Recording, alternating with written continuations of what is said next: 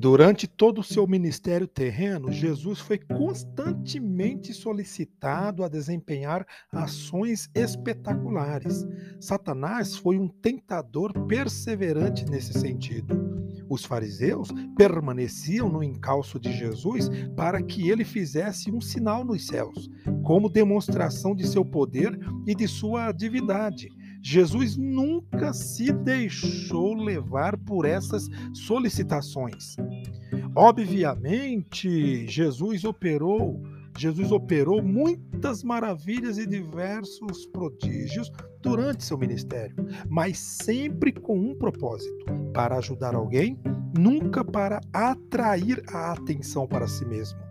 É certo que os milagres que ele de fato realizou contribuíram para fortalecer a fé de seus seguidores, mas eles vieram a Jesus por causa de sua palavra, de sua mensagem. Homens de negócio são muitas vezes tentados pelo espírito de grandeza, usualmente para inflar um ego já exacerbado fazer grandes elogios para produtos ainda não desenvolvidos ou comprar um dispendioso brinquedo para a empresa, tal como um jatinho, cujo custo está acima das possibilidades da empresa, são clássicas manifestações do espírito de grandeza. Estou certo de que você é capaz de pensar em seus próprios exemplos.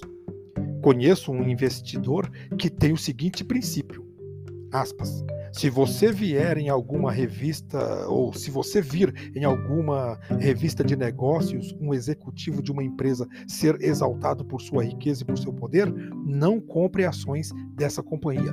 Fecha aspas. O...